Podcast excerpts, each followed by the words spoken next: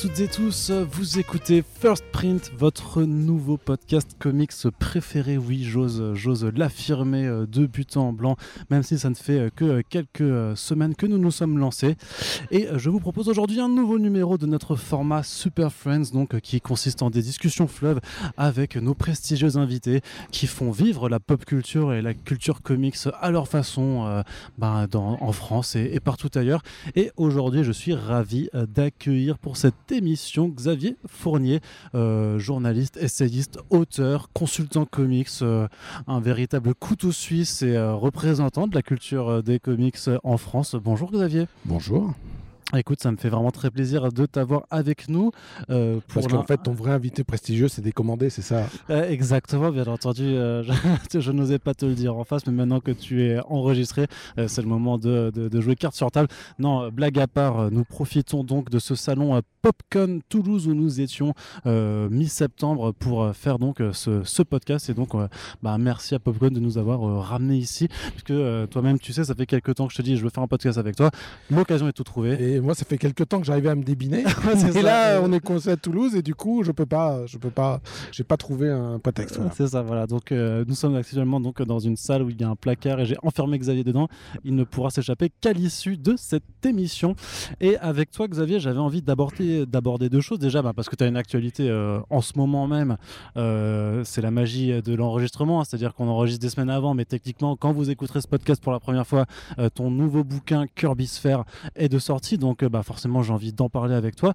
Mais avant tout, j'ai envie de faire une première partie de cette émission euh, sur un peu euh, revenir un petit peu sur euh, la presse comics, un peu euh, comment on parle d'actualité comics en France, puisque eh bien, tu étais rédacteur en chef du journal Comic Box, qui était de mémoire le seul magazine spécialisé comics en France Tu me dis aussi bah, euh, Seul magazine spécialisé en kiosque en France, oui. Après, euh, euh, ça ne veut pas dire qu'il ne faut pas oblitérer, il ne faut pas effacer de la mémoire collective des fanzines. Et, et, et, et quand ouais. je dis fanzine, ce n'est pas, c'est pas un gros mot, ce n'est pas, c'est pas condescendant.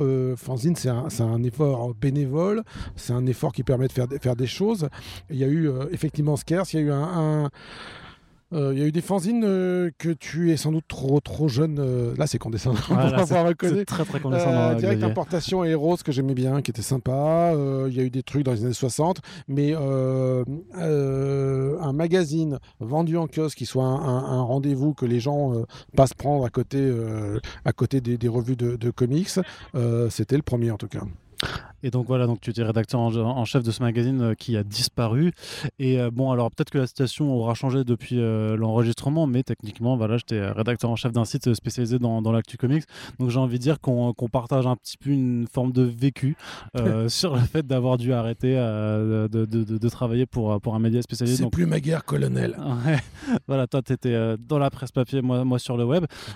comment toi, parce que du coup, est-ce que tu peux un petit peu me, me raconter comment, comment comment Comic Box s'est monté et comment tu as intégré la, rédaction Alors, le magazine Comic Box, s'est monté au tout début 1998 sur une idée de Fabrice Sapolsky, euh, qui était jeune, qui était fou, qui était inconscient, qui s'est dit il n'y a pas de magazine, euh, enfin qui avait envie de faire des magazines et qui s'est dit, tout en étant euh, fan de comics de longue date, s'est dit justement ça n'existe pas en, France, en kiosque, ce genre de truc.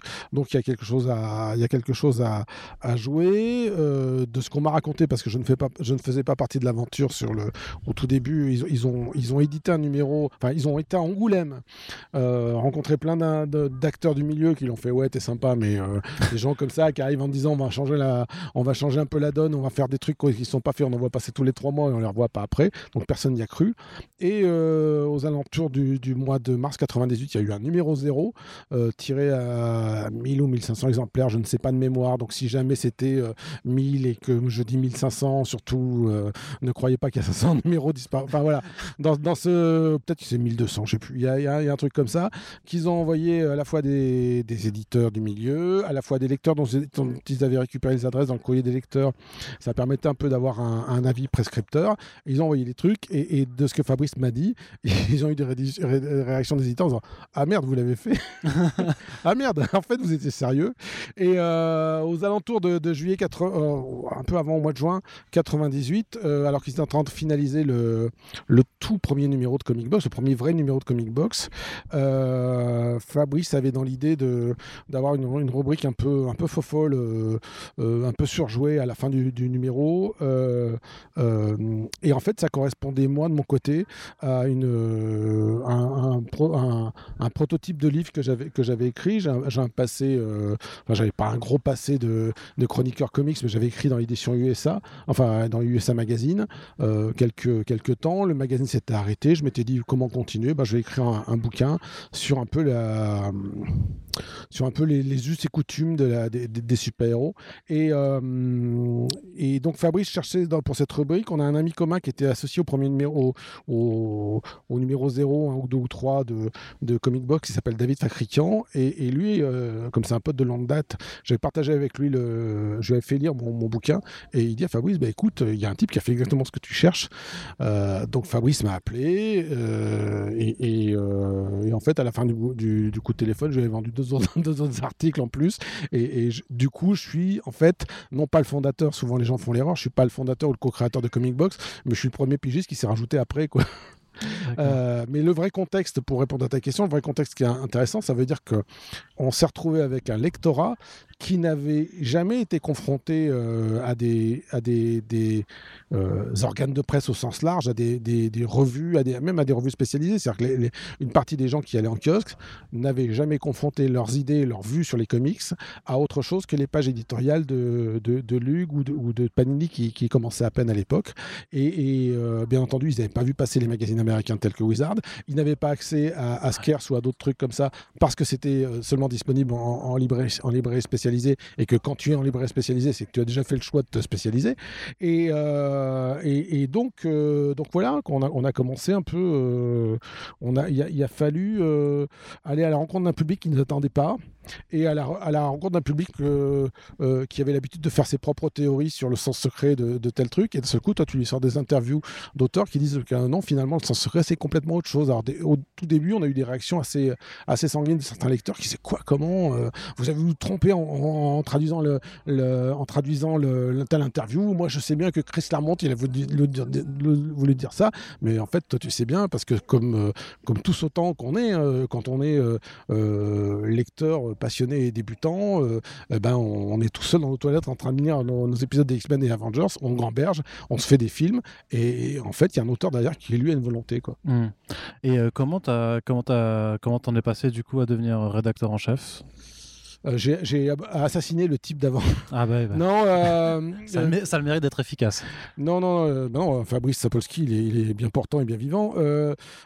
si ce n'est que, que Feb, à un moment, dans, dans, son itinéraire personnel, vers 2011, si ma mémoire est exacte, il voulait passer à d'autres choses. On a eu deux, trois numéros où, tout en étant encore rédacteur adjoint, j'étais un peu monté en puissance. Et puis à un moment, il m'a filé le bébé.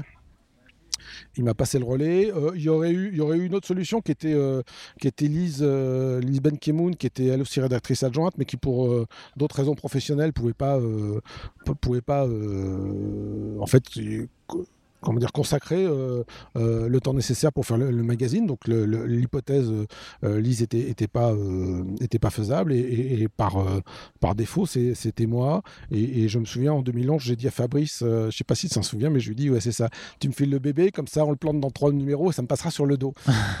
ça a duré un peu plus que ça quand même. Un peu plus, ouais.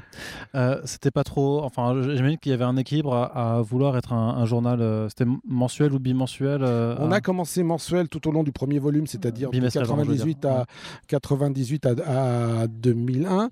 Et après, quand on est revenu, on est, revenu en bimestriel. entre euh, pour entretenir la, marque, tout simplement, on a fait euh, avec le, concours de Ferchid Baroucha, qui est un grand monsieur des comics en France, qui a fait plein de trucs. Et, euh, moi, quand j'étais ado, je, lisais les albums que Ferchid sortait en France. j'étais, je gambergeais à fond. Et quand tu te retrouves avec ce type-là qui te fait, ah, c'était pas mal votre magazine, on pourrait peut-être faire un truc pour l'entretenir et empêcher que ça disparaisse, tu tu cherches la caméra invisible, quoi. Tu, fais, je sais pas ce que j'ai pris ce matin, mais je vais prendre un truc fort. Et euh, donc, on l'a entretenu avec des annuels. Et en fait, en triangulant, comment dire, en, le premier, euh, le tout premier annuel de Comic Box, donc qui était, euh, qui était un truc vendu au format album, cartonné à 15 euros en 2001. Euh, enfin en 2002 euh, exactement, après la, qui, venait après la, la, crise du 11 septembre, les attentats, et euh, on a fait tout un dossier là-dessus. ça a fait qu'on on a cherché un ton qui était à la fois, tu te dis, il faut qu'on trouve un ton où ce qu'on écrit est encore valable au moment où ça paraît, mmh, et puis où, forcément, vu ce qui se passe dans le monde à l'instant T, faut qu'on réagisse à ça. Et du coup, le format bimestriel, après, quand on est revenu, nous allait très bien parce que quand tu es un mensuel, tu es le nez sur le guidon, tu passes d'une news à l'autre, enfin, tu passes des annonces d'un mois à l'autre, même si tu as des dossiers, même si tu as des choses comme ça, que quand tu es en, bimestriel, tu planifies beaucoup plus. Tu fais, OK, dans six mois, il y a ça, ben, enfin, voilà, tu es beaucoup moins esclave de, de l'actu. On, consacrait de, de l'actu. Bien sûr, on, en parlait, on n'en avait pas peur, mais, mais on, prévoyait aussi des choses et on faisait des fois des trucs qui parlaient de, de vieux comics, mais en conjoncture avec l'actu. Euh, mais euh, comment te dire le, le voilà le, truc c'était euh, c'était un, peu ça le, format bimestriel nous, nous a permis un petit peu de de faire des choses dont j'espère que maintenant, quand, on lit des anciens numéros, bah, il y, a, un certain nombre d'articles qui tiennent encore l'épreuve du temps. et, de mémoire, quand on a réorganisé le magazine, l'idée, de, par exemple, de mettre les news à la fin, c'était de moi ça.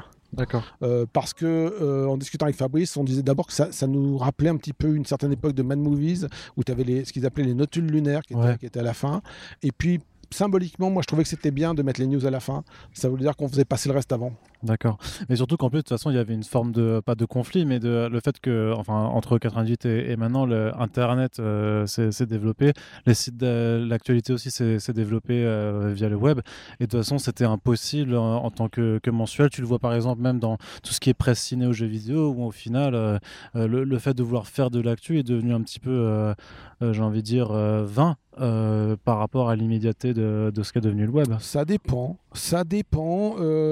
tu peux très bien imaginer, si, si, si, le défunt Comic Box avait encore existé en, en, début 2020, je pense qu'on n'aurait pas manqué de faire un numéro euh, sur les, l'évincement de, de, Dan Didio, et, c'est une forme de réaction à l'actu, mais on, l'aurait sans doute remis dans son contexte. Et, Fabrice disait qu'on n'était pas un magazine d'actualité, on était un magazine de société. il y a une nuance qui a son importance, c'est que du coup, euh, ben quand tu remets dans ton contexte, tu deviens finalement un petit peu euh, le, commentaire, le commentaire audio du DVD, tu vois ce que je veux dire? Mm. Donc, tu apportes un plus à ton lecteur qui est de dire Ok, voilà les, voilà grosses infos du, bimestre. Maintenant, on va essayer de t'expliquer pourquoi. Euh, voilà le gros crossover qui arrive, mais on va, on t'expliquer euh, dans la mesure du possible sur quoi il est construit. Euh, et puis éventuellement, on va, on aussi te, resservir quelques, quelques décodages de grosses sagas pour t'expliquer que peut-être il y a un truc qu'on n'avait pas vu à l'époque et qui maintenant devient pertinent. Comment tu ressens un peu l'évolution de la culture comics en France euh, sur les 20 euh, dernières années? Ah bah, je vais prendre un exemple que tu vas vite. On parle de la culture comics en général, la culture qui dépasse les comics. Hein. Euh, je vais te prendre un exemple assez simple c'est qu'au bout de 3-4 numéros, on arrive au moment où le premier Blade vient, sort, et, on a les gens qui s'occupent de la promo de Blade qui nous appellent en disant Vous voulez pas être partenaire parce qu'on n'a personne en partenaire presse? On trouve personne en partenaire presse. Donc on s'est retrouvé, euh, on s'est retrouvé euh, partenaire sur les affiches du, premier Blade. Euh, aujourd'hui, post, Marvel Studios, post Avengers, post tout ce que tu veux, c'est juste pas le même paradigme. Après, tout dépend comment on entend en culture comics, parce que tous ces gens qui sont dans les salles de cinéma et tous ces gens qui te font des analyses de, de films en ayant vu la, bande-annonce ou même le film, c'est-à-dire que moi je tombe sur des gens des fois qui disent Ah oui, mais euh, euh, si euh, Stanley et Jack Kirby ont fait de Magneto un juif, c'est pas par hasard. Et tu fais Mais non, enfin, ça n'a jamais été eux qui, sont, qui ont été sur ce terrain-là, en tout cas au premier degré, c'est clairement de 20 ans plus tard. Et il y a des gens qui sortent des salles de cinéma en, en ayant l'ambition de t'expliquer ce qui était ce qu'il y avait dans les, dans les BD. Euh, et ça me donne toujours l'impression de dire, euh, c'est comme si tu parlais à quelqu'un, euh, tu, tu, parlais de Trois Mousquetaires, et le mec te dit, oui, j'ai vu le film. Ouais.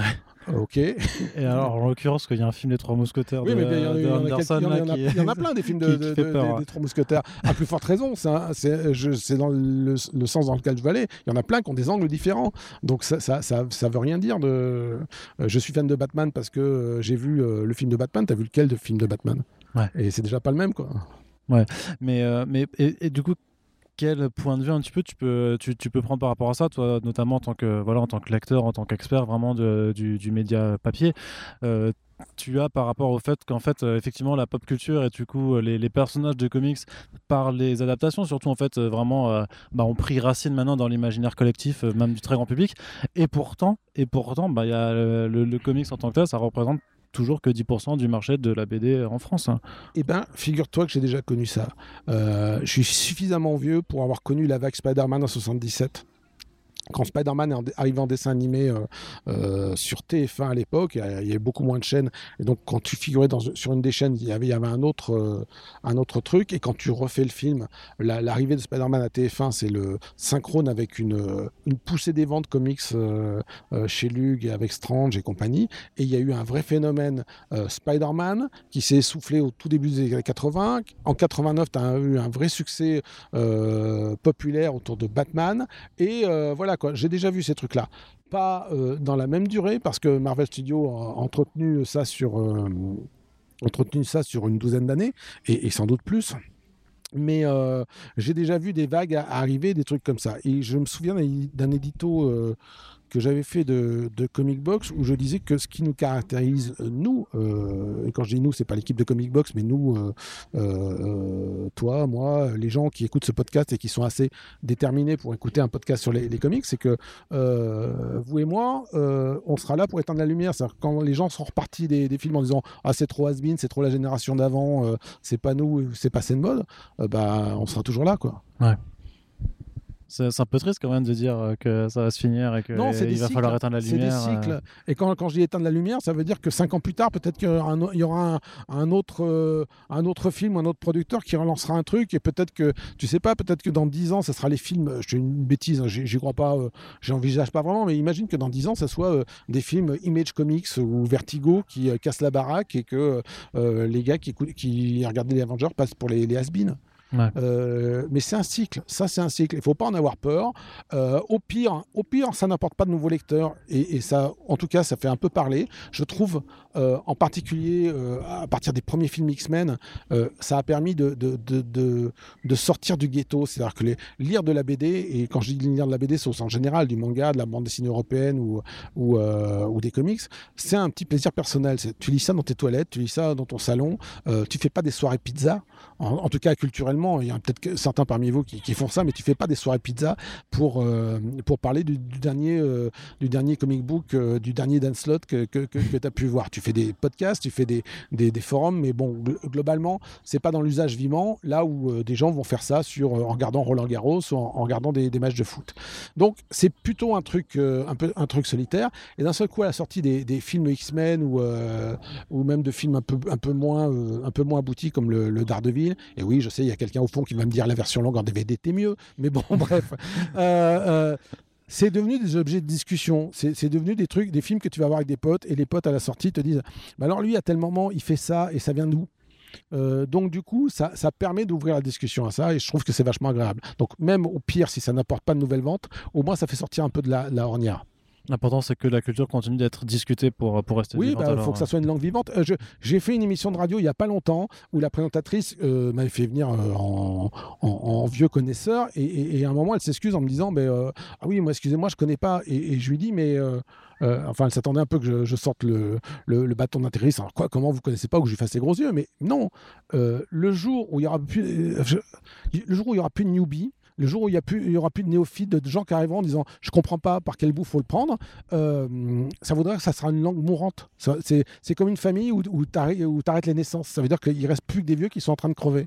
Euh, donc, euh, et on a besoin des jeunes pour continuer de payer pour les BD qu'on lit. Mm. Donc, accueillir les, les, gens qui commencent dans les comics en disant oh, tu connais rien, t'as pas lu Watchmen, t'as pas lu Sandman, c'est une erreur. c'est une erreur. Ça, faire les, gardiens du temps, c'est pas. pas la bah, hein. de toute façon, les, gardiens du temps, par définition, n'ont pas construit le temple.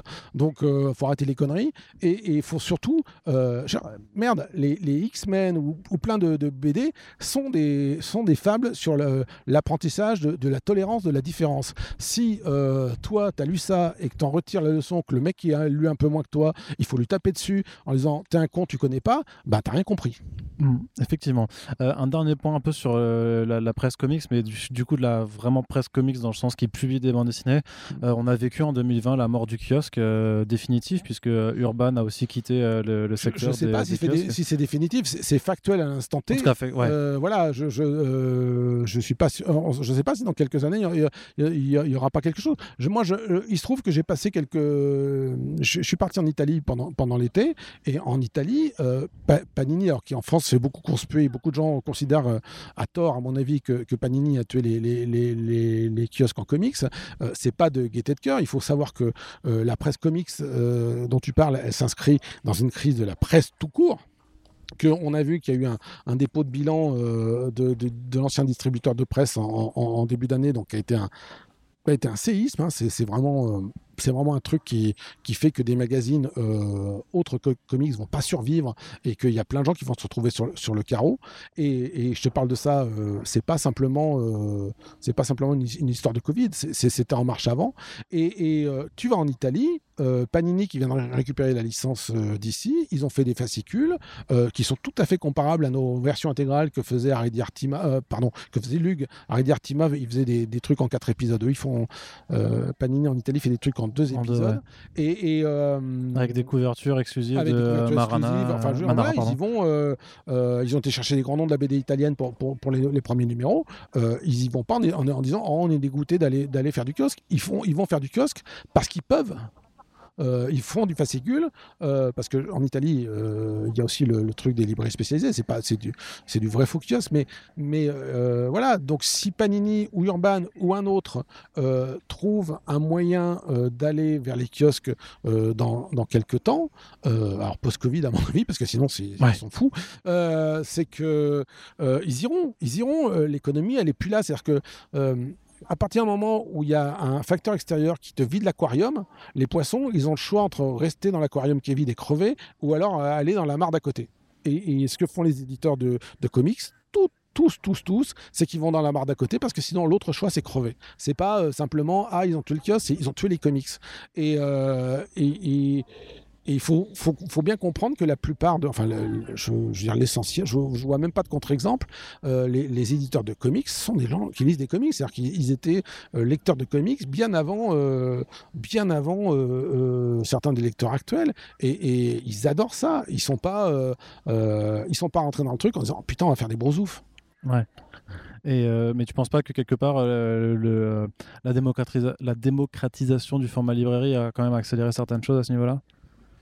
Alors, démocratisation, euh, je ne sais pas si c'est le Généralisation peut-être Ouais, parce que bon, euh, le prix d'entrée de la librairie, c'est pas le même non plus. Ouais, non, euh, Bien entendu, c'est une excellente chose que la librairie existe parce que justement, c'est cette autre mare dont je parlais. C'est-à-dire que si elle n'existait pas, qu'est-ce qui se passe? Le kiosque. il n'y aurait plus rien. Il n'y a plus rien. Salut. Maintenant, ce qui est vrai, c'est que le kiosque représente ce qu'on appelle un achat d'impulsion. Ça veut dire que le type qui va acheter ses cigarettes, qui voit un périodique illustré, euh, oh, bah, c'est pas cher, j'en prends un pour le gamin ou j'en prends un pour moi. Euh, J'étais pas venu pour ça, mais je vois ça, je le prends. Euh, en librairie, tu rentres pas par hasard. Hmm. Tu, euh, enfin, d'ailleurs, les librairies ne vendent que des livres, donc ou, trois porte-clés à la, à la, caisse, mais euh, tu rentres pas par hasard. Tu rentres parce que tu sais vraiment ce que tu es venu chercher. Donc, les librairies créent très peu de nouveaux lecteurs par rapport au kiosque où tu, as beaucoup de, gens qui, qui tombent euh, par hasard là-dessus. Et, moi, je fais partie d'une génération où, on découvrait ça en tombant, en venant euh, un jour, en, venant chercher Pif Gadget ou je sais pas quoi, tu tombais là-dessus et tu découvrais qu'il y avait autre chose que Pif Gadget et, mmh. et, tu le prenais. Euh, donc, c'est, je pense qu'aller seulement sur la librairie, ça occasionne un ralentissement des, nouvelles recrues. Et, je viens d'expliquer pourquoi c'est important qu'il y, ait des nouvelles recrues.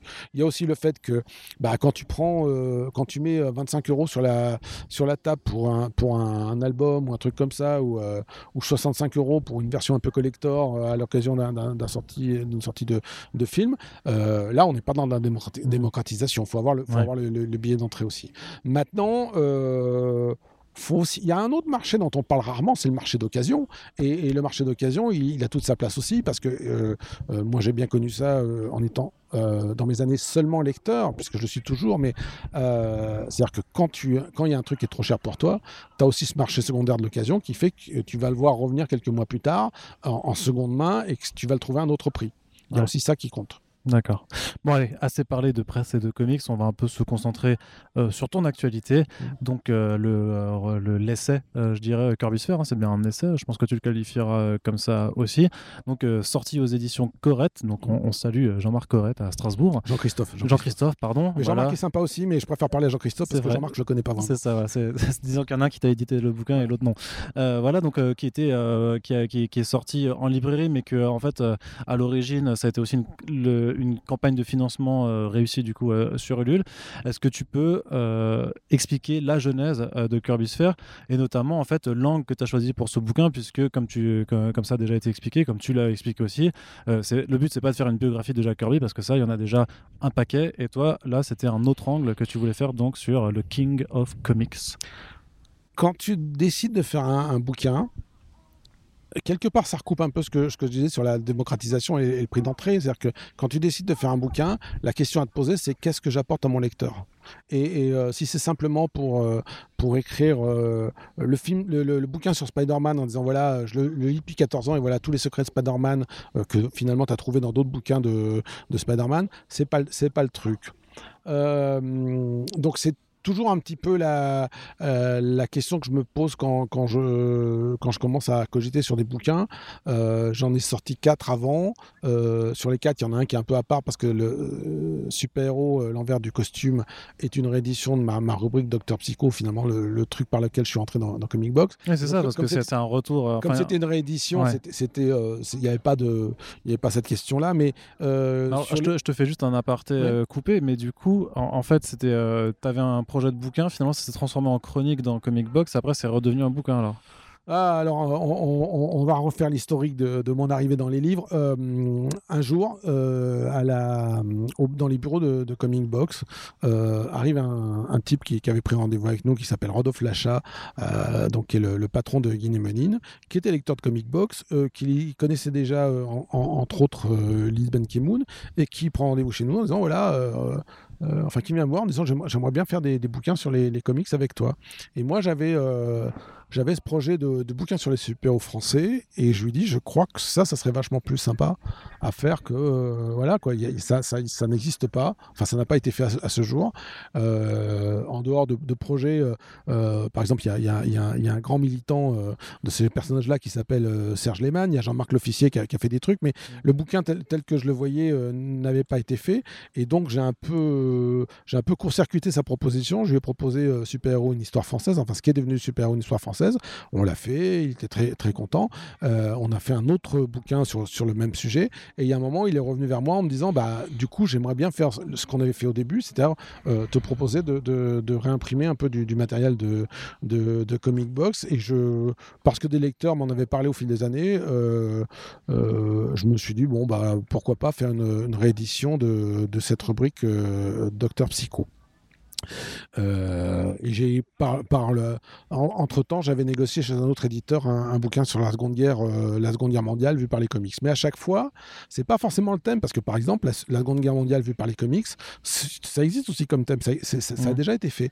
Mais euh, j'essaie de, réfléchir à, un angle qui dépasse euh, entre guillemets la, la, la, euh, portée des comics. Et par exemple euh, ça veut dire aller voir ben, s'il y a une BD sur Guy Moquet dont personne a, parlé l'intégrer dans, ce bouquin là et, ça me semble être cohérent. Là-dessus, sur la version web de, de Comic Box, pendant plusieurs années, en gros, je crois de de mémoire de 2007 à 2014, j'ai animé une, chronique qui était euh, à un moment qui était hebdomadaire sur des, textes assez épais que j'ai arrêté parce que ça me prenait du temps au fil du temps. Mais euh, je crois que j'en ai, euh, j'en ai fait 300, plus de 380 ou un truc comme ça. Oldies but goodies. Et au début, ça a commencé par des petits textes sur des, des, des vieilles des vieux, des vieux comics, soit qui étaient inconnus, soit qui étaient connus, mais dont je trouvais que leur, leur importance réelle n'était pas, était pas perçue. Et si tu veux, c'est là aussi, c'est une, une, une, question de, de, faire un peu le commentaire euh, voix off du, du, DVD, quoi. On mmh. en revient à ça. Euh, bon, puis euh, tout en les écrivant, je me rendais bien compte qu'il y avait des thématiques qui, qui se dégageaient qu'il y avait des choses à faire. Euh, je m'étais dit un jour peut-être que c'est un peu c'est comme si j'avais balancé euh, des pièces de puzzle au hasard et mais moi je me disais mais ça commence ça commence un peu à former des trucs où il suffirait que je rajoute 3-4 chroniques euh, et ça formerait un chapitre cohérent. Enfin voilà, Ouais. j'avais des trucs comme ça. Et en 2019, j'étais complètement sur autre chose. Bon, bah le. Ma première vague de bouquins, elle a été assez dense parce que entre 2014 et 2016, j'ai publié quatre bouquins. Euh, je- je- je- consciemment, je m'étais dit, tu mets un coup de collier, tu sais pas si la, la mode de, de- de ce genre de personnage-là va pas. la- quand je dis la mode, c'est la fameuse mode dont on parlait tout à l'heure sur les, le, le grand public et les- le cinéma va pas passer. Et donc, je m'étais dit, tu, tu mets un coup de collier, tu t'en, sors 5 en 2-3 Ouais. ans. Euh, il se trouve que l'arrêt inopiné de Comic Box en 2017 m'a un peu déséquilibré en termes de euh, financier, que l'année 2017 a été compliquée euh, pour plein de raisons euh, familiales, que ça m'a complètement atomisé. Et, euh, et après, il a fallu parer au, plus- au pressé, c'est-à-dire pour le dire en bon français, il a fallu sauver, mes fesses. Euh, puisque contrairement euh, à ce qu'un ou deux débiles de, Facebook racontent, non, nous ne sommes pas partis avec la caisse et nous ne sommes pas au, aux Bahamas, hein, au bord d'une piscine. Il a fallu un peu trouver du job, sauver les meubles, faire plein de choses. Je me suis, j'ai, déménagé, j'ai pris un peu de, de- recul par rapport à la vie parisienne qui est un peu, un peu prenante et, et je trouve que tu as un peu le, le nez sur le guidon. Et j'ai commencé à, à avancer sur ces, ces projets qui, qui, qui, qui gravitaient autour. de- Je suis désolé, je fais une longue réponse. mais- Ouais, y a pas de qui souci. gravitait autour de, de Oldies but Goodies et j'étais parti sur un euh, sur un sujet que qui carrément euh, j'envisageais en deux volumes. Et, j'approche de la fin du bouquin, on est en juin 2019. C'est un soir, je suis vraiment en train d'avancer d'un- sur un des tout derniers chapitres. Et, euh, et, et à la télé, il y a, il y a le film Fury, tu sais, sur la Seconde Guerre mondiale. euh, Oui, de David Ayer, euh, euh, et- il y, a- y un moment où euh, je suis en train de finir vraiment ce chapitre-là et ça tombe au moment où, où, où- où eux, ils, sont, enfin, ils perçoivent la- l'arrivée de, de la colonne d'Allemands et, et le, le, le- le- patron des héros tape sur la- le capot du, du- du camion et c'est au moment où ils décident qu'ils vont leur tenir tête. Il fait Allez, on y va. Et ça tombait pile au moment où je mettais le dernier point, le dernier point final au truc et je fais Ok, quoi, c'est un- synchrone. Je m'accrise sur Ulule et je me dis c'est bon qu'on on lance euh, d'ici un ou deux jours, euh, j'y vais et je lance ce truc en deux tomes et je me fais piquer l'ordinateur euh, qui avait la dernière version de mon bouquin, je me le fais piquer dans un dans un dans un, C'était dans un train, dans un bus, un bus, ouais. alors que j'allais au, au Bordeaux Geek Festival. Je suis atomisé parce que j'avais quelques, j'avais heureusement des, des- des sauvegardes partielles, mais j'avais pas la toute dernière version. Et, et, euh, ça, ça- ça me demandait au moins quelques, ça m'aurait demandé au moins quelques semaines de, de, de retravailler ce truc-là. Et je m'en sentais pas le courage. Et, euh, et puis ça, ça, ça a tombé, si tu veux, c'est un, c'est un peu le- la fin du cycle par rapport au début de 2017. Mm. Euh, tu te dis, ah putain, ça fait, ça fait beaucoup comme, comme, comme merde. Et au Bordeaux Geek Festival, je suis en mode Walking Dead. Mais alors, un dégoûté de la vie. C'est-à-dire que tu, euh, arrachais euh, les gens et tu les, les euh, tu leur non, non, le non, non, non, non, parce c'est- qu'il courait trop vite. euh, Ah, mais euh, je suis vraiment dégoûté de la vie en disant bon, je, je rentre à la maison et on arrête les conneries. Quoi. Je deviens caissier dans un, dans un supermarché ou un truc comme ça. Et il y a, y a Jean-Pierre Dionnet qui est le- un des, des cofondateurs de Métal Hurlant. On était dans le même, dans le même hôtel et je passe un, un petit déjeuner surréaliste. Et là, c'est un peu comme l'effet dont je te parlais tout à l'heure avec Ferchid Baroucha, c'est que je me retrouve à prendre le petit déjeuner avec, avec Jean-Pierre Dionnet en espèce de en espèce de, de tortue géniale ou tout ce que tu veux, en- qui me fait non, mais tu sais, euh, tu vas te refaire, euh, on a tous eu ça, euh, machin bidule. Moi, je suis dans ma tête en me disant ouais, c'est bon quoi. Et, et- mais en même temps, toujours hein, cet effet caméra invisible quoi. C'est Dionnet qui m'explique ça. Mhm. Enfin, je sais pas quoi. c'est- ça, sort, ça sort d'où? Pourquoi pas Stanley pendant qu'on y est. Ouais. Et, et je rentre à la maison, je- je- j'ai un, un ordi- un autre ordinateur, je commence à, à faire l'inventaire de, ce que, j'ai gardé, ce que j'ai perdu, et je vois dans mes, disques durs que finalement dans ces fameux oldies et goodies, euh, j'avais depuis longtemps euh, isolé des trucs en me disant il y aurait peut-être un truc à faire sur Kirby mais je l'envisageais pas avant, quelques années. Et je me rends compte à l'époque que j'ai déjà euh, 600 000 euh, signes, ce qui est, euh, ce qui est conséquent. C'est-à-dire y a, y a je connais des gens qui font des, des bouquins où y a, où- des bouquins finis où il n'y a pas 600 000 signes. Et, et- et je me dis, mais finalement, c'est vachement, c'est vachement plus faisable que plutôt que de me forcer à faire à contre-coeur de mémoire la partie manquante de, ce projet en deux volumes, qui n'aura pas la force, qui sera pas spontanée, que je vais faire contraint, enfin qui, qui sera contre moi, quoi. Comme si tu roulais avec les, avec les freins, quoi. je me suis dit, ça serait vachement plus positif, vachement plus sympa que je prenne ce truc de, à bras le corps, ce truc de Kirby, que je mette à nouveau un coup de collier pendant l'été pour l'écrire, et que, euh, et que voilà, quoi, que ça devienne un projet à part entière. Et, euh, j'avais, j'avais sondé un peu les gens sur Facebook, et les gens m'avaient, euh, dans leur, grosse, grosse majorité, je crois que j'ai un pote qui m'avait dit non, non, faut pas détourner de ta voix, enfin, ce qui était sympa, mais, mais tous les autres gens m'ont dit, ok, tu fais ça.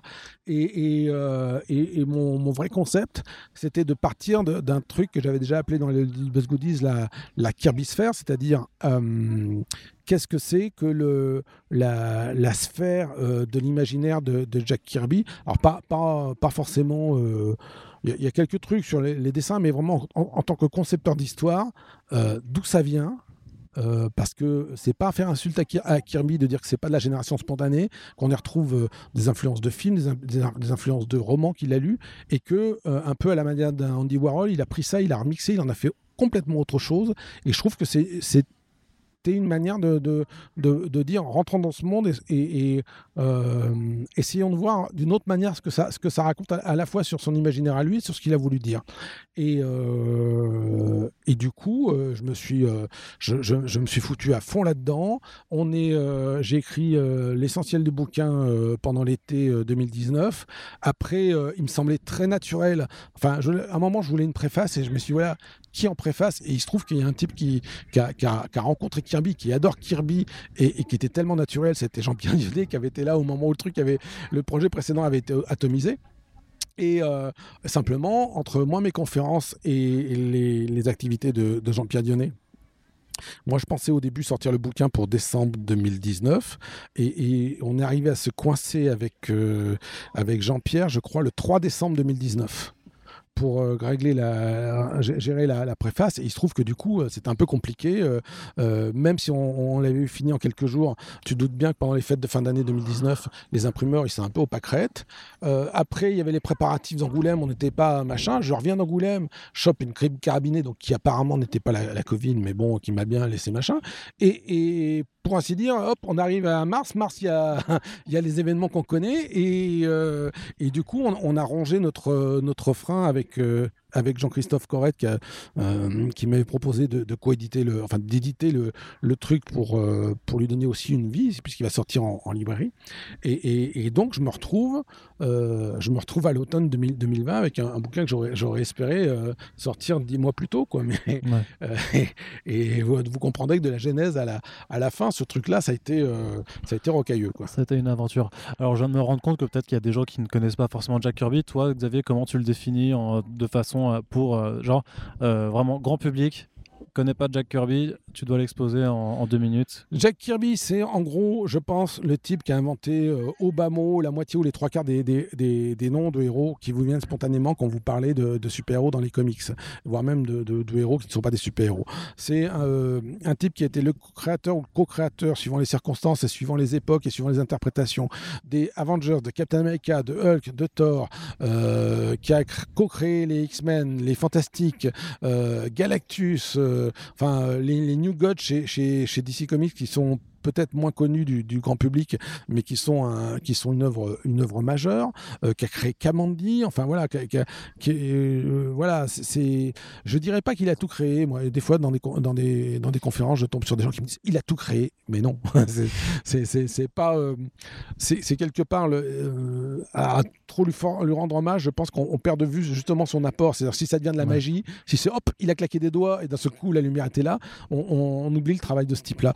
Et euh, et donc voilà, c'est un type qui a été un, trait d'union parce qu'il a, commencé à, produire pour les comics à la fin des années 30. Il est mort au début des années 90 et on comprend finalement que euh, a été, euh, ça a été un fil rouge, pas le seul fil rouge, mais ça a été un fil rouge de la, création et de l'évolution des, comics jusqu'au moment où pratiquement tu as, Image Comics qui apparaît. Quoi.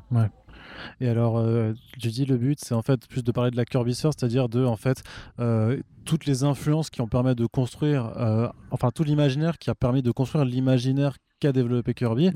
Euh, mais comment tu peux faire le tri justement quand euh, tu te Bah, heurtes tout- à l'imaginaire de quelqu'un qui a créé euh, la moitié de, de la culture euh, Alors, d'abord, je crois qu'il y a une trentaine de, de chapitres en tout et chaque, chaque, chapitre correspond à un, à un épisode de comics que, que j'ai choisi. Il est bien évident que ce type-là a produit des milliers d'histoires et que par, par, par conséquent, bien entendu, le jeu des, des inspecteurs des, des travaux finis, ça sera de te dire Ah, bah, il n'a pas parlé de Captain America numéro 1 ou il n'a pas parlé de, je sais pas moi, de Thor numéro 1. Euh, donc, j'ai fait des choix et, forcément, comme, comme tout choix, ils sont, ils sont contestables. Euh, j'ai euh, essayé de mélanger euh, des séries connues et des séries pas connues. Euh, mais ça, c'est dans l'ADN de, de cette rubrique qui s'appelait Oldies But Goodies au début. C'est-à-dire que tu as des personnages, c'est pas parce qu'ils sont pas connus qu'ils sont pas importants dans la progression du- du- du- de l'auteur. Et peut-être même que parce qu'ils sont pas connus et qu'on regarde moins la surface, ça permet de mieux démonter euh, les archétypes qui- qui- qu'il y a derrière. Euh, je me suis rendu compte en plus dans ma sélection que des fois il y avait des épisodes où tu te rends pas compte, mais euh, il y a des épisodes de, des Fantastiques. Si tu les rapproches d'un épisode de Thor, tu comprends que c'est la continuation de la même logique. On connaît, on sait de, Kirby à travers certaines interviews que euh, c'est un gros lecteur de, pulp. Et à partir du moment où tu commences à dire, attends, il- tu arrives à savoir avec quel numéro il a commencé, et à partir du moment où tu arrives à concevoir que il y, a un, auteur de, il y a un auteur de pulp là-dedans euh, euh, qui est pratiquement un fil rouge de Kirby, Kirby, Kirby Sphere, euh, qui, est, qui est le mec, il est pratiquement dans tous les chapitres. C'est-à-dire que à chaque fois que Kirby peut aller puiser dans- euh, chez, chez ce type-là, il y va quoi. Et donc à un moment, quand tu reconnais les signes de cet auteur-là à nouveau dans un nouveau comics, bon bah tu vas pas chercher midi à 14h. Tu comprends Mm. bien que c'est ça qui est, qui, a- qui est re- qui est revenu à la surface. Il y a aussi, c'est toujours très intéressant de faire une sorte de rétro-planning. Qu'est-ce qui s'est passé au moment où sortait tel comic book? Est-ce que c'était Kennedy le président? Est-ce que c'était tel film d'horreur? Qui, est- qui est sorti Et choses comme ça. Et aux surprises, des fois, en mettant le nez dans les films d'horreur qui sont sortis au, même moment, bah, tu trouves, euh, je sais pas moi, la, la, pieuvre géante qui attend tel épisode des Fantastiques. Et ben figure-toi qu'elle est aussi dans un film d'horreur qui est sorti trois ou quatre mois avant la, la, conception de l'épisode. Donc euh, voilà, euh, quand tu as le même plan où tu pourrais même pratiquement décalquer la statue de la liberté de Kamandi, tu pourrais pratiquement la décalquer sur la couverture d'un autre bouquin qui est paru auparavant, c'est pas, euh, c'est pas insulter Kirby, au contraire. Il y, a un- il y a- il y a un exemple très connu d'ailleurs, euh, de, de- un épisode de Prince Vaillant, où le, le fameux Prince Vaillant, donc qui est une- plutôt une, une fresque historique médiévale, même pas médiévale d'ailleurs, c'est pré-médiéval, euh, où le héros se déguise en démon pour effrayer les, Mm. pour effrayer les, les- les envahisseurs. qui Et- ferait et figure en fait, de, de Etrigan. Voilà, alors, ouais. et, et Kirby a pris cette case-là, enfin ces- quelques cases-là, et, et, euh, a su en tirer euh, Etrigan le, le démon. Les autres qui ont vu passer euh, cet épisode de, de- du Prince Vaillant n'ont pas eu l'idée de, de- de- de faire aussi bien. Euh, voilà, c'est et, et donc euh, pour moi c'est pas de la comment dire. T'as des gens des fois qui, à force de vouloir euh, dédouaner Kirby, de tout, te disent ah bah oui mais l'auteur de Prince Vaillant, il s'est inspiré d'un masque euh, d'un masque amérindien pour créer son démon. Donc c'est que Kirby il a pas pu piquer, sur euh, sur Prince Vaillant, il, il s'est forcément inspiré du, du, du, même masque amérindien. Ouais parce que moi forcément quand je veux créer un personnage arthurien, un démon arthurien, moi aussi mon premier réflexe c'est d'aller voir un, masque tribal amérindien. Bien sûr tout le monde pense à ça. Non, faut arrêter. Euh, non, non, le vrai truc, c'est qu'effectivement, il, il prend des inspirations. Ça, hum, ressemble beaucoup à un, un- un- un mouvement artistique qu'on a, qu'on a, qu'on a appelé le maniérisme. Euh, Mhm. et, et tu, euh, donc, les, les auteurs de cette époque-là prenaient par exemple un, un- un bas-relief euh, dont ils s'inspiraient pour faire un, élément d'armure ou, ou des choses comme ça, euh, d'armure médiévale. Et, et donc, du coup, je trouve que Kirby a ce même génie-là. C'est le même génie que les DJ qui te font des remixes. Tu sais, qui te, prend, qui te prennent une chanson qui, qui parfois est géniale, mais parfois est un peu pas terrible. Et le gars arrive à t'en faire un hit parce qu'il il a su trouver le, le petit, euh, le Mm. petit riff qui, qui, qui, qui venait compléter le truc. Et Kirby, il y a, ce- il y a ce truc-là. quoi. C'est un, c'est un artisan, c'est un artisan, un artisan de l'imaginaire. Et le mec est capable de te prendre un épisode de Star Trek, de te le fourguer dans Thor ou dans, euh, ou dans les, les Avengers. Et, et, euh, toi, au demeurant, tu reconnais pas le, le truc. Et, ça redevient quelque chose. Quoi. Ça redevient quelque chose d'autre.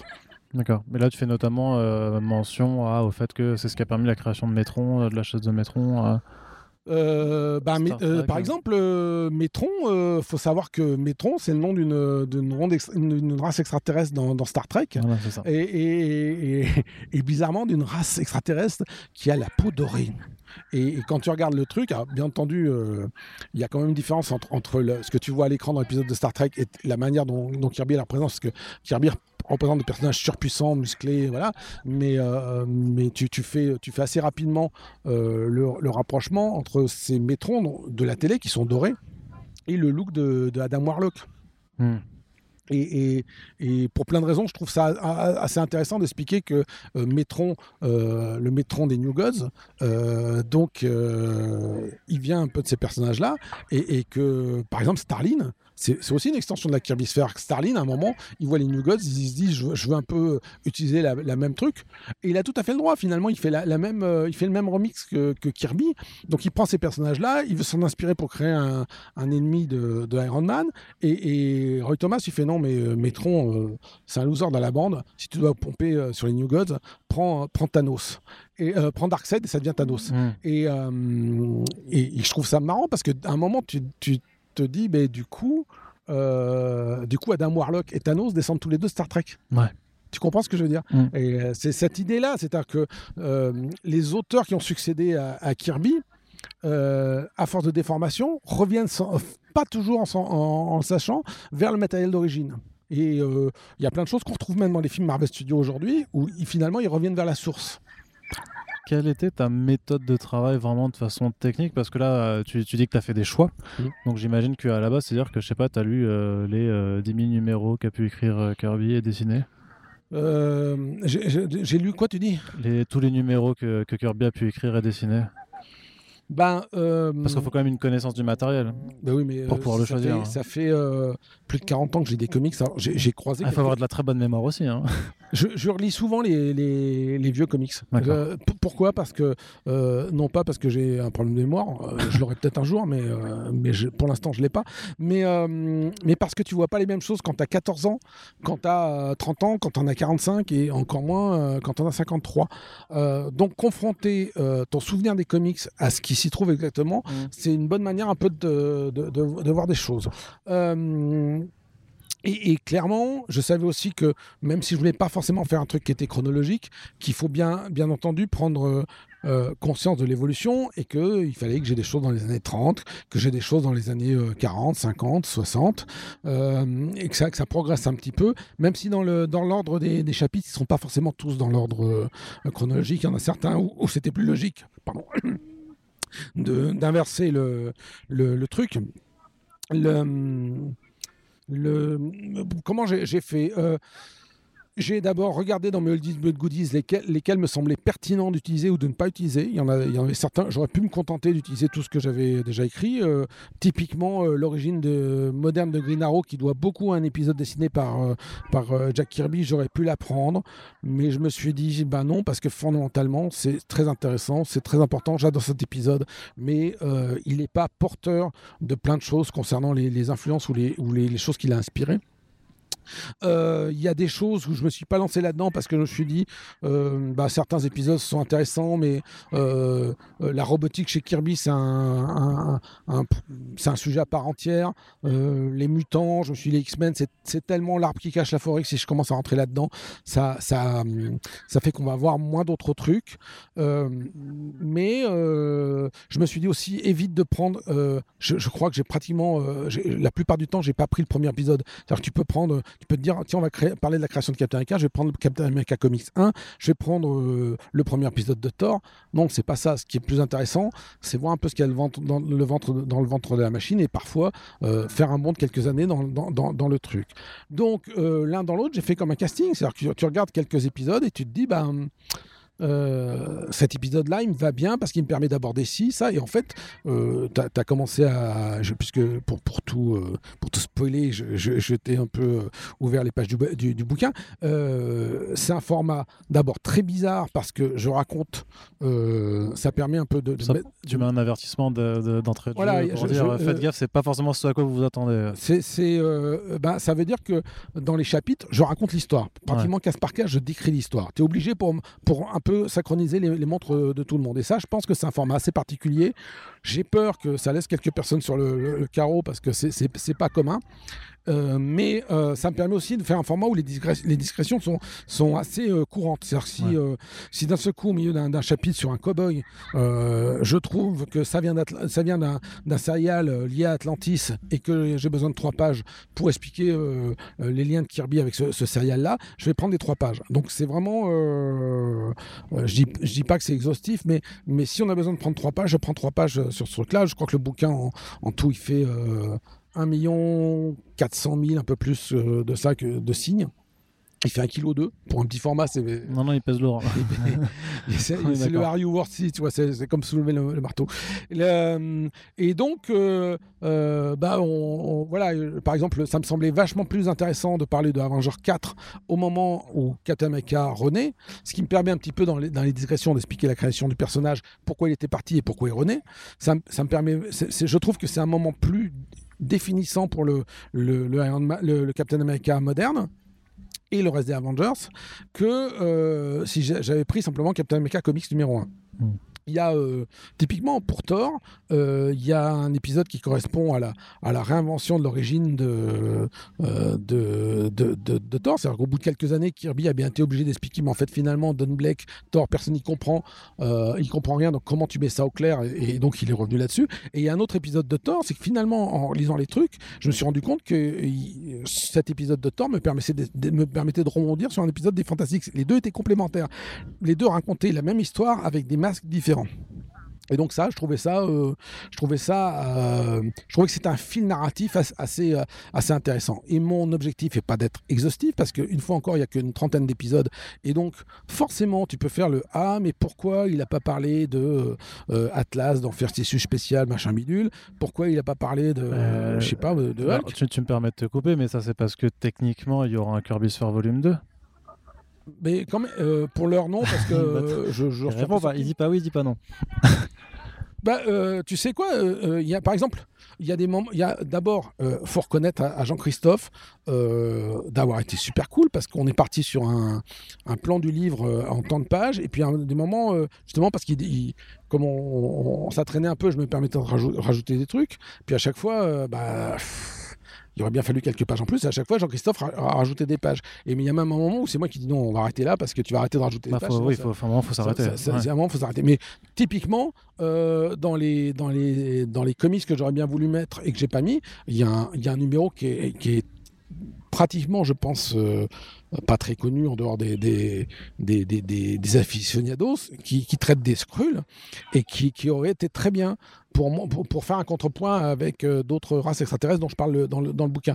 Mais euh, il il y a ça, mais euh, Est-ce que je te dis que je ferai jamais un Kirby Sphere 2 euh, Je te le dis pas, j'en sais rien. D'abord, je sais même pas si les gens vont aimer le premier. Mhm. Euh, non pas que je suis un, je, suis en train de vivre dans l'angoisse ou tout ça, mais je sais pas à quel point les gens vont adhérer ou pas. Et puis, euh, ça a été épique d'écrire ce truc-là. Euh, j'ai d'autres bouquins en moi. Je trouve que c'est toujours intéressant de, de mener plusieurs projets de front parce que quand tu es en, un peu une page blanche, euh, un peu un problème d'écriture euh, au début d'un chapitre, ça vient pas, bah c'est pas grave, tu passes sur autre, tu passes sur ton autre projet et puis tu reviendras quand quand, quand, quand, une idée euh, quand une idée viendra, viendra ou quand tu t'épuiseras sur le, le projet B et que tu trouveras délassant de revenir sur le projet A. Mm. Euh, donc j'ai plusieurs autres idées de j'ai la vague 2 si tu veux de la phase 2 de mes bouquins euh, la phase 1 c'était 2014-2016 J'ai- la phase 2 dans, dans mes envies on verra bien euh, si je passe sous une voiture demain et si ça s'arrête là mais ah, rien n'est jamais assuré. Mais euh, mais j'ai plein de trucs et pour l'instant faire un Kirby Sphere 2 c'est pas dans mes plans immédiats est-ce que j'en ferai un, jour? J'en sais rien, peut-être. Je ne m'interdis rien. Mais euh, pour l'instant, euh, j'ai d'autres projets, euh, qui, m'occupent. Mais bref, non, non, c'est que pour en revenir vraiment au bouquin, c'est que des fois, tu te dis, il faut des trucs complémentaires. Donc, ça me semblait intéressant d'avoir des récits de Seconde Guerre mondiale avec des soldats, du western. Je suis pas rentré dans la BD sentimentale parce qu'elle n'a pas ce, même registre cosmogonique, à, part un, un ou deux récits euh, d'horreur un peu, un peu bizarres, une histoire d'amour d'une nana euh, euh, défigurée dans un asile. Enfin, c'était pas, euh, ça rentrait pas dans. je, je Ça trouve- convoquait moins d'imaginaire, je trouve peut-être hein. que dans, dans ce moment-là, Kirby, Kirby est plus sur un, un- un exercice de style qui consiste à se plier à, la, BD sentimentale, même si c'était pas courant dans les comics. Mais euh, et donc du coup, c'est pas euh, c'est pas forcément euh, c'est pas forcément le, truc qui était le plus intéressant dans, cette linéarité. Il y a des choses dont j'ai pas parlé, par exemple le Machine Man, parce que j'ai trouvé un autre épisode, j'ai trouvé dans un chapitre un moyen de caler, caler quelques pages sur d'expliquer Machine Man. Et ça ça, ça m'allait. C'était pas la peine de c'est pas la peine de rajouter rajouter un chapitre entier pour désosser le, truc. ben l'un dans l'autre, oui, voilà. Je, j'ai toujours envie, genre, quelque part en moi, je me, je me dis, j'aurais bien casé un ou deux chapitres en plus, mais la vérité, c'est que j'avais, si j'avais casé ces chapitres en, plus, dans, dans le temps imparti pour l'écriture, entre temps, j'aurais, j'aurais eu aussi d'autres idées. Donc, mm. euh, non, faut, faut, il y a un moment, il faut arrêter les conneries. Ça devient, le cercle vicieux de l'écriture et de la création. Euh, malgré tout, on est d'accord que Kirby Sphere, c'est plus quand même un ouvrage qui, ça, qui, euh, qui est pour des, des, connaisseurs plus que pour des, des débutants Oui, oui. tu sais quoi, moi, je je lisais euh, il n'y a pas longtemps, euh, c'est Cyril Lefort de, du, blog de Mighty qui parlait de l'arrêt de la suspension de, j'espère la suspension de, de Comics Blog. Euh, opposé à l'arrêt définitif, je veux dire, euh, mhm. et qui disait que Comics Blog était moins élitiste que euh, Comic Box. Et là, normalement, tu pourrais t'attendre à ce que, avec une foudre euh, vengeresse, je dise quoi, comment il m'a traité d'élitiste, mais c'est pas ça. Je comprends très bien ce qu'il a voulu dire, et, je, suis, je, suis, même du même avis. Au risque de surprendre, c'est que faut comprendre que quand tu fais un magazine à 6,90, tu t'adresses à un public qui est déjà qui est déjà suffisamment motivé pour mettre 6,90 dans un bouquin dans un, dans un magazine. Mmh. Euh, par opposition, quand tu fais un site, que ce soit Comicsblog ou un autre site, euh, tu as le choix, effectivement, de retrouver un petit peu l'équivalent de l'achat d'impulsion. Tu vas tomber sur des gens qui tombent par hasard sur toi, qui ne déboursent pas un centime. Et donc, du coup, il euh, y, a ce truc-là. C'est deux publics différents. Là, il se trouve que pour, pour obtenir Kirby Sphere, il faut dépenser 25 euros. Je pense que quand tu dépenses 25 euros pour euh, t'intéresser à Jack Kirby euh, ou à un autre, hein, un autre sujet, euh, tu as déjà une forme de motivation qui fait que tu es déjà intéressé. Et, du coup, ben voilà quoi, j'ai fait un truc qui est sans doute le truc le plus hardcore, le plus, le plus le plus lecteur endurci que, que j'ai fait à ce jour. C'est beaucoup plus, euh, je pense que, euh, je peux me tromper après, mais euh, je pense que mon, mon bouquin sur les super-héros français était beaucoup plus open que même si tu lisais pas des BD ou des comics, tu pouvais rentrer dedans parce que ça traitait de plein d'autres choses de sociologie. Là aussi, ça traite de plein d'autres choses, mais le, le, le, contact est plus rugueux, on va dire. et, donc, clairement, je m'adresse à des, à des gens qui, qui lisent des comics de manière endurcie. D'accord. C'était ta première campagne de financement participatif? Oui, tout à fait. Alors, comment tu l'as vécu? Euh, bah, Tu sais, je, t'ai parlé de ces, les conditions un peu rocambolesques du, du, lancement du, du bouquin. Je l'ai vécu de manière euh, euh, la, campagne en elle-même je l'ai vécu de manière un peu un peu bizarre parce que m'étant fait piquer l'ordi au début du mois de juin le temps quelques quelques jours quelques semaines le temps de me retourner de voir discuter avec Jean-Christophe Corrette voilà je crois qu'on a lancé le je crois qu'on a lancé euh, le, financement dans les derniers jours de, juillet ou les premiers jours d'août, non, les premiers jours de, premiers jours de juillet, pardon, premiers jours de juillet. Et, euh, il y a plein de gens qui me disaient, mais t'es malade, euh, lancer un financement participatif en, juillet-août, c'est tout mort. Et clairement, c'est pas le meilleur moment. Euh, et là, il y a eu deux choses. C'est que d'abord, euh, moi, il y a plein de gens qui me disent que j'entends tout le temps dire que c'est pas le meilleur moment pour faire des, financements participatifs. Et quand tu fais, quand tu remets tous, ces trucs-là sur le calendrier, tu te dis qu'il n'y a pas de meilleur moment, il n'y a pas de bon moment pour faire des, financements participatifs. Et puis, j'en avais juste marre. Et comme je te l'ai dit, euh, il y a un moment, tu te dis, les emmerdes, il faut que ça s'arrête. Et voilà, quoi. On y va, on n'y va pas. Mais si on y va, faut le faire maintenant. C'est pas dans 15 jours, ou enfin 15 jours, ça aurait été pareil, mais c'est pas dans 3 mois. C'est, j'ai, voilà, quoi. J'ai un moment. Euh, faut que ce truc fasse, euh, marche. Peut-être que si j'avais entendu le mois de septembre, euh, j'aurais peut-être fait 25% ou 30% de plus de, de, de chiffre, de rendement.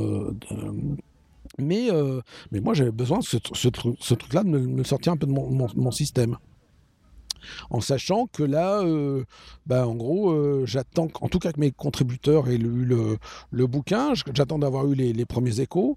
Euh, je m'attends à des choses assez, assez, euh, assez contrasté parce que je pense que. Toi, tu t'attends quand même ouais, euh, à ce qu'on qu'on te, euh, te rouspète un peu. Je pense pas à une polémique à deux balles, mais, mais euh, Kirby, c'est quel, quelqu'un qui, qui entraîne un, sentiment très. personnel. Très propriétaire.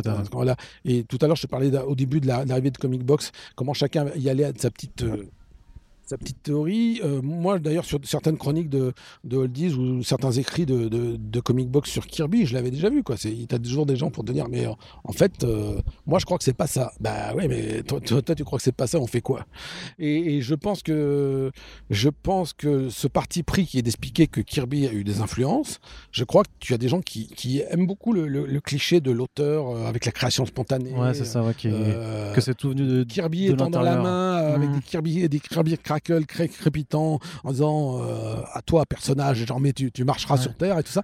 Euh, et je pense que t'en, en as qui peuvent prendre ça de, de manière j'espère le moins possible, mais je pense que tu en as quelques-uns qui peuvent prendre ça euh, de manière un peu. À vouloir désacraliser le personnage alors Oui, alors que moi je, suis loin d'être un anti, un anti Kirby. Je, crois que, je crois que c'est vachement plus intéressant de dire qu'il n'a pas créé la voiture toute faite comme ça, qu'il a mis les mains dans le capot et qu'il a pris des trucs qui parfois, que parfois d'autres n'avaient pas su faire marcher. C'est une mm. nuance qui est importante. Et, et, du coup, ça, je, pense que ça peut en faire tiquer certains. Je pense aussi que, je te dis, c'est le jeu de pourquoi il n'a pas parlé de mon comic book préféré.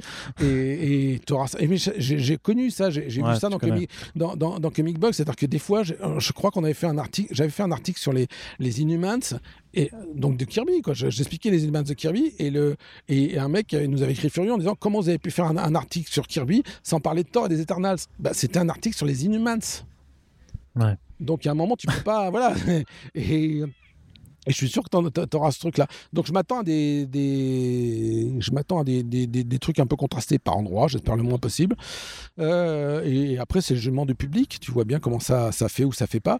Et quand mes contributeurs l'auront eu, je crois qu'on mettra, euh, on commencera à discuter de la, campagne de financement euh, suivante parce que entre temps, bah, si tu veux, je me suis changé les idées. Il y a, aussi un autre projet sur lequel j'ai avancé énormément, qui est un, guide encyclopédique de la ville de Gotham City pour Monolith ce qui est euh, ce qui m'a ce qui m'a permis de tenir pendant les, pendant les, semaines de confinement. Pendant que tout le monde était enfermé chez, chez lui, moi j'étais dans les rues de Gotham, ce qui était ce qui était une bonne manière de se changer les idées. Et pour lequel d'ailleurs, sans trop euh, m'avancer, mais euh, j'annonce hein, un futur podcast dédié pour l'élaboration de ce guide avec Alex Nikolavitch, avec qui tu as travaillé là-dessus. Et, et, donc voilà, entre temps j'ai pu me changer les idées et maintenant je peux me rattaquer dans ce fameux projet en deux volumes. je peux le refaire avec un élan nouveau. ça sera pas exactement celui que j'avais fini en 2019, ça, mais ça, je vais, je, j'y vais avec l'énergie, euh, une énergie renouvelée, et donc je peux, je peux l'aborder. Donc, euh, donc voilà. Ok, et euh, pour ceux qui n'avaient pas contribué, ça sort en librairie quand alors, Kirby's Fair? Oui, pour la, pour la somme astronomique de 25 euros. Non, mais quand la date, pardon ah, Parce que le euh, prix, tu l'avais déjà donné. Il fallait la date. Mais c'est bien de le rappeler aussi pour, les gens qui. Euh, le 21 octobre 2020. Et puis après, euh, voilà, évitez, évitez d'aller le commander sur un, sur, un, sur un site dont le, dont le nom ressemble au peuple de Wonder Woman. Et allez plutôt le chercher soit chez des, chez des gentils libraires qui l'auront commandé, soit, pourquoi pas, sur le site de l'éditeur qui, commercialise. Donc correct. Euh, et puis il y a quelques, quelques sites de, vente, euh, de vente en ligne qui sont tout à fait euh, honnêtes et, équitables avec la chaîne du livre. Et, voilà, il y a certains sites qui, qui, ne sont pas équitables avec la, chaîne du livre et, autant, autant privilégier les, bons et, garder les mauvais en dernier recours. Ok, très bien. Merci Xavier de, bah, d'avoir consacré de ton temps pour nous. Si ça ne te dérange pas, comme je le, disais un petit peu avant, bah, on reviendra te parler pour, pour d'autres projet euh, en espérant pouvoir te séquestrer une nouvelle fois. Hein, puisque je, suis je suis arrivé à TCP pendant quelques années. Alors là, euh, euh, bah, sauf si les gens de Toulouse arrivent à nous, nous, nous mettre dans le même enclos encore. c'est ça, ça ne dépend que de. Mais ouais, donc normalement, j'ai quelques, ouais, quelques surprises encore arrivées dans les, dans les mois à venir, je pense. Parfait. Et bah, du côté de, des auditeurs, on espère que cette émission vous a plu. Kirby Sphere donc en librairie pour 25 euros à partir du 21 octobre, c'est-à-dire dans quelques jours à l'heure où on sort ce podcast, ou peut-être c'est sorti il y a quelques jours. Je ne sais pas encore quand il sera uploadé, je ne suis pas assez visionnaire pour le moment. merci d'avoir écouté ce nouveau numéro de First Print. on vous rappelle que nous sommes sur Tipeee pour faire vivre le podcast. C'est un modèle sur lequel nous comptons vraiment pour pouvoir continuer à faire des émissions comme ça et bien plus. Et on se dit à très bientôt. Merci, salut.